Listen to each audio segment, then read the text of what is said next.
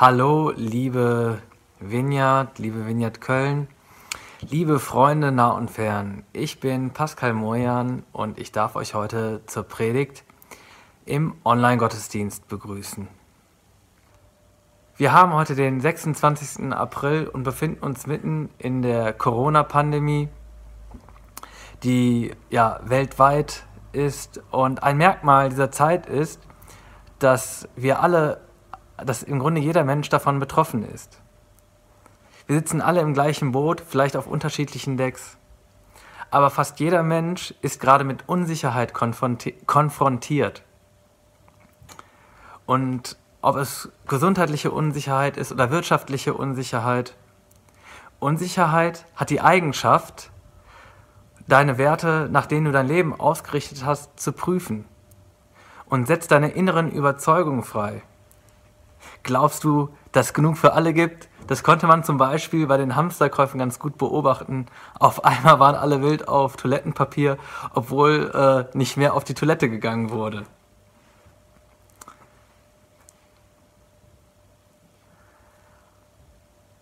Auch bei uns Christen zeigt sich, was unser Glaubensfundament ist, worauf wir unseren Glauben bauen. Wenn wir als christliche Gemeinschaft, wie zum Beispiel wir, wir hier als Vineyard Köln oder auch Vineyard Dach, gemeinsam Werte leben, also zeitlich nicht begrenzt, dann haben wir eine Kultur. Cecil Hellmann, ein Medizinanthropologe aus Südafrika, hat da eine ganz gute Definition. Kultur ist ein System von Regeln und Gewohnheiten, die das Zusammenleben und Verhalten von Menschen leiten. Was leitet unser Zusammenleben und Verhalten? Für uns in der Vignette-Bewegung ist es so, dass das Reich Gottes die theologische Mitte ist. Der erste Wert der Vignette-Dachbewegung ist das Reich Gottes, wie Jesus es gelehrt und gelebt hat. Den Begriff Kultur, den haben wir schon mal geklärt. Aber was ist das Reich Gottes? Irgendwie ein abstrakter Begriff, weil Reiche sind ja, kennt man ja irgendwie als terri territoriale Herrschaftsbereiche, also irdische Bereiche wie ein Königreich oder von einem Ritter oder so, das irdische Grenzen hat. Aber es ist ja bei dem Reich Gottes ähm, klar nicht so. Wir leben jetzt hier in Deutschland und trotzdem gehören wir dem Reich Gottes an ich habe da im Römerbrief ein, nee, nochmal ähm, in Lukas äh, 17,20 fragen die Pharisäer Jesus, wann denn das Reich Gottes kommen würde. Er antwortet ihnen, dass man es nicht an äußeren Zeichen erkennen kann. Im Römerbrief gibt es einen Vers, der so etwas ähnlich wie eine Definition klingt. Römer 14, Vers 17, da steht, denn das Reich Gottes ist nicht Essen und Trinken, sondern Gerechtigkeit, Friede und Freude im Heiligen Geist.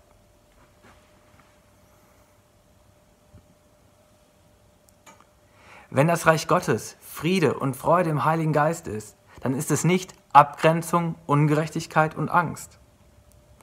Und heute möchte ich etwas mehr über Freude sprechen, Freude im Heiligen Geist. Im Wikipedia-Artikel zur Freude steht, Freude ist ein Gemütszustand oder die primäre Emotion, die als Reaktion auf eine angenehme Situation oder die Erinnerung an, sol an, an eine solche entsteht. Ich glaube, dass Freude einen Grund braucht und nicht einfach so aus dem Nichts entsteht. Und Freude kann von ihrem Kern her auch nicht selbst produziert werden. Der Grund unserer Freude ist erstmal natürlich Gott, der Vater, Jesus Christus und der Heilige Geist. Das griechische Wort für sich freuen ist Chairo. Dieses Wort ist verwandt mit dem Wort Charis oder auch Charis, das Gnade bedeutet. Gnade ist von seinem Wesen her ist, äh, das Wesen von Gnade ist, es ist geschenkt. Wir können uns Gnade nicht verdienen. Wir können uns Gnade nicht erarbeiten. Wir können Gnade nur empfangen. Wir können Gnade einfach nur, wir können Gnade nur annehmen. Und so ist es auch mit Freude. Aber wie können wir Freude erfahren? Ich glaube, wir sind dazu geschaffen, um Gemeinschaft mit Gott zu haben. Und um Gemeinschaft mit Gott zu haben, ist der Anfang, dass wir Jesus Christus in unser Leben aufnehmen, dass wir glauben, dass Jesus am Kreuz für unsere Sünde gestorben ist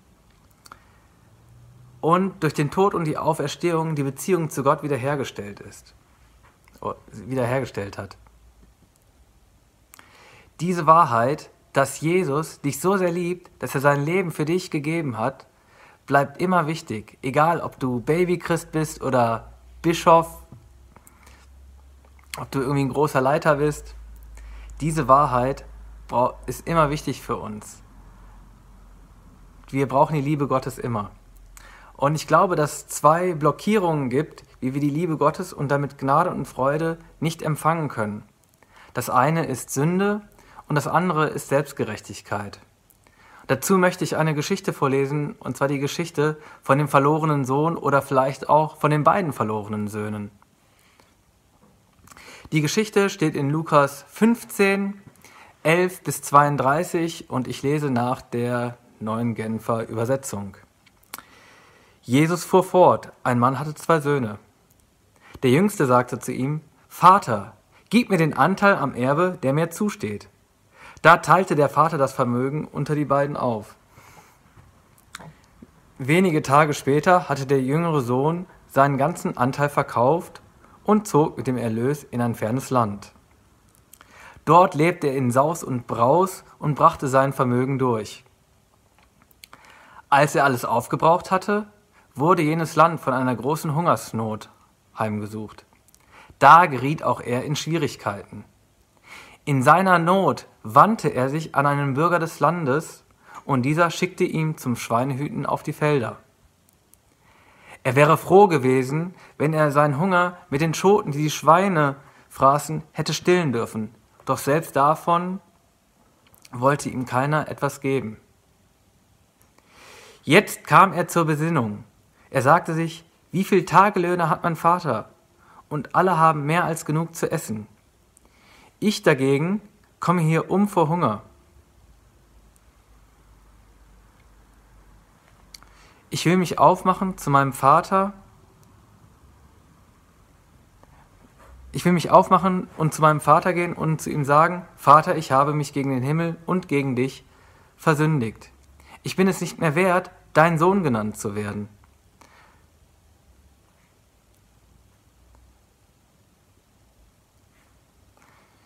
Ich bin es nicht mehr wert, dein Sohn genannt zu werden.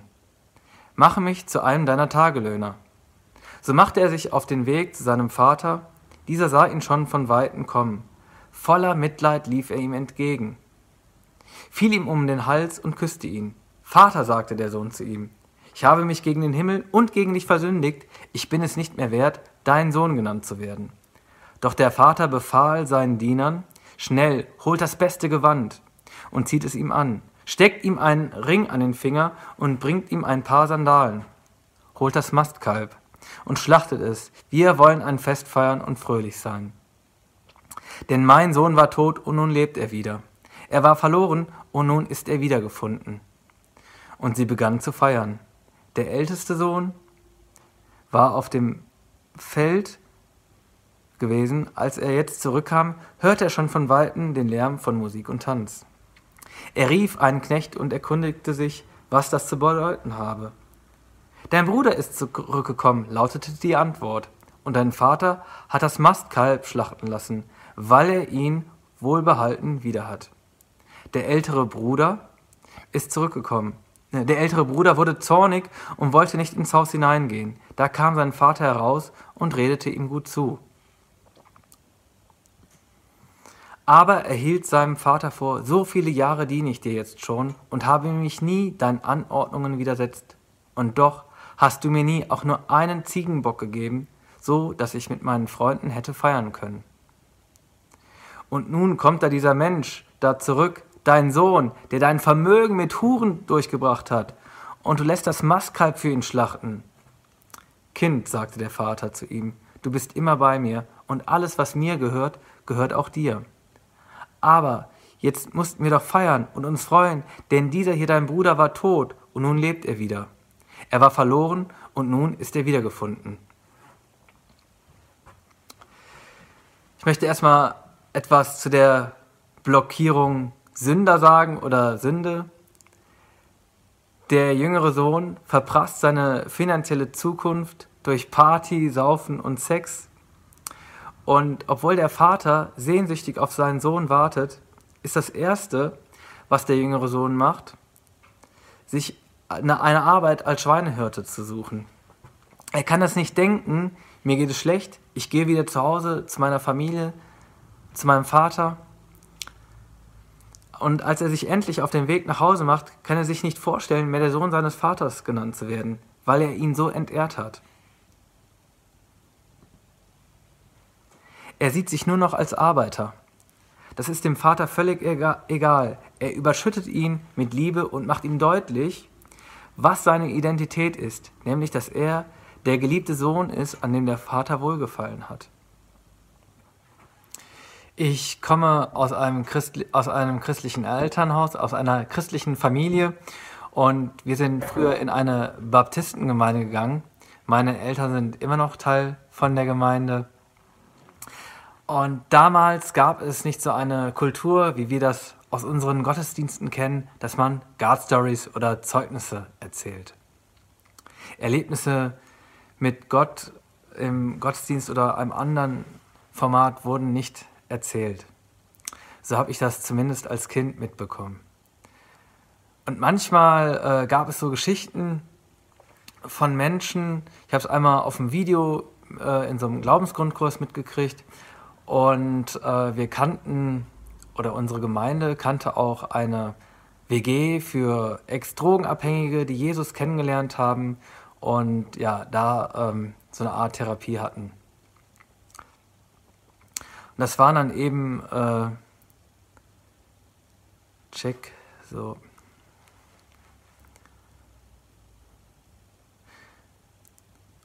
Und diese Menschen haben dann Jesus kennengelernt und ihn in ihr Leben aufgenommen.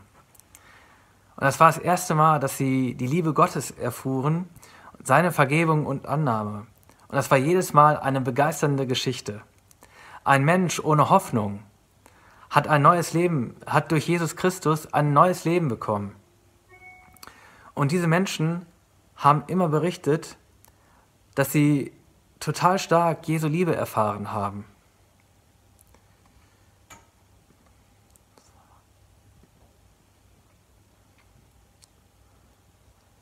Etwa so ein Fest wie bei dem verlorenen Sohn, der wieder nach Hause kommt. Eine Atmosphäre der Freude. Mich haben solche Geschichten immer begeistert. Nur ist damals bei mir so der Gedanke entstanden, dass wenn ich Gottes Liebe mal richtig stark erfahren möchte, dann muss er mich irgendwie aus einer Drogensucht oder ähnlichem retten. Weil so, was die berichtet haben, das konnte ich irgendwie nie erzählen. Ich habe jetzt nicht so herablassend auf die Ex-Junkies geschaut, wie der ältere Sohn auf seinen Bruder, der sich beschwert hat, dass für seinen Bruder das Mastkalb geschlachtet wurde und er selbst, der die ganzen Jahre für seinen Vater gearbeitet hat, nicht mal einen Ziegenbock bekommen hat, um mit seinen Freunden zu feiern. Aber ich habe mich schon gefragt, warum ich diese Liebe nicht so erfahre wie, dieser, wie diese Drogenabhängigen.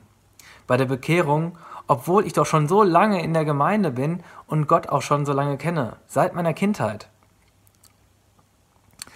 Und mit Anfang 20 habe ich mal, ich mal eine Entscheidung neu für Jesus getroffen und war dann in einem Gemeindeprojekt bei den Jesus Freaks in Köln sehr engagiert.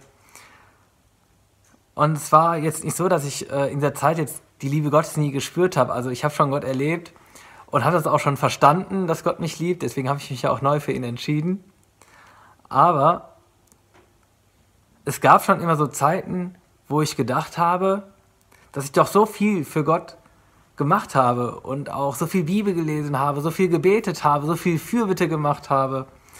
Da könnte ich doch irgendwie mehr seine Liebe spüren, irgendwie gesegneter sein. Meines, meines Erachtens hätte ich das verdient. Wo doch andere einfach so starke Erlebnisse mit dem Heiligen Geist haben. Da passt irgendwie, was der Vater zum älteren Sohn sagt. Sohn, sagte der Vater zu ihm, du bist immer bei mir und alles, was mir gehört, gehört auch dir. Das heißt, wir haben immer Zugang zu Gottes Liebe und Gnade. Ob wir engagierte Mitarbeiter sind oder eher so nach dem Motto leben, mit Ach und Krach dem Lamme nach. Also ich habe immer Zugang zu der Liebe des himmlischen Vaters. Ob ich nun gesündigt habe oder selbstgerecht bin, es ist so wichtig, dass wir uns bewusst sind, dass wir absolut von Gott geliebt sind.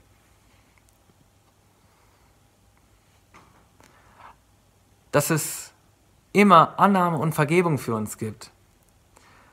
Und ja, also das kann man etwas einüben.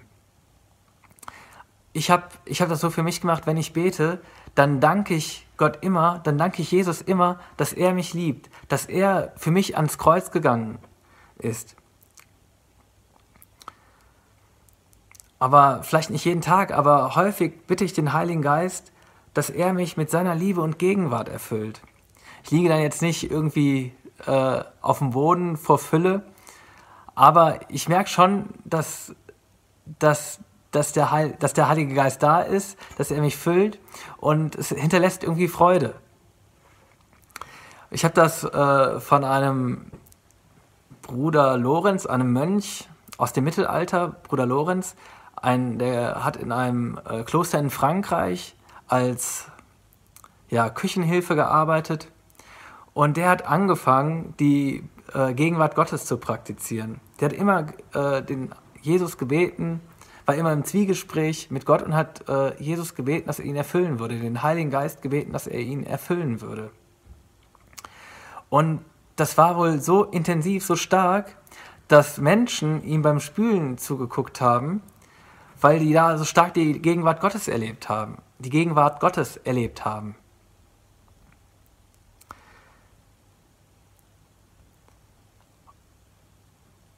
Genau, und das ist, was ich sagen möchte. Es gibt in jeder Situation, ob du irgendwie beim Arbeiten bist oder so, du hast immer Zugang zu Gott, zur Liebe Gottes, zur Gegenwart Gottes und er gibt dir gerne. Wenn du ihn fragst, er füllt dich gerne mit seinem Geist.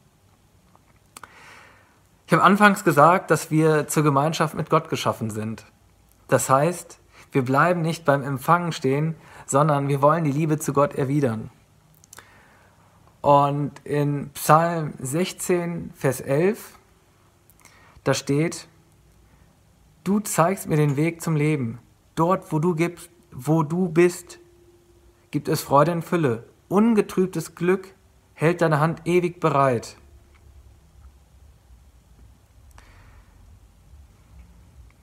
Und in diesem Vers geht es nicht direkt um Anbetung, aber bei Gott sein oder vor Gott stehen ist für mich ein Symbol für Anbetung oder Worship, wie, Worship, wie wir hier auch zu sagen pflegen. Und Worship ist nicht für uns, sondern es geht um Gott. Es geht darum, dass wir den ehren, dem Ehre gebührt, Jesus. Ob Anbetung alleine in meinem Zimmer oder wenn wir hier gemeinsam Gott im Gottesdienst angebetet haben, ich habe für mich festgestellt, ich komme da immer verändert raus. Aus so einer Zeit raus. Immer aufgebauter, als ich reingegangen bin. Wenn mich jemand nach dem Gottesdienst fragt, wie es mir geht, kann ich eigentlich immer nur sagen, gut. Ich hatte noch nie das Gefühl nach dem Gottesdienst, mir geht es irgendwie schlecht. Denn Jesus, die Freude in Person, füllt uns mit seiner Freude, wenn wir uns auf ihn ausrichten. Also durch Gemeinschaft mit Gott empfangen wir Freude. Erstens durch unsere Identität als geliebte Kinder Gottes und zweitens durch Anbetung des Königs.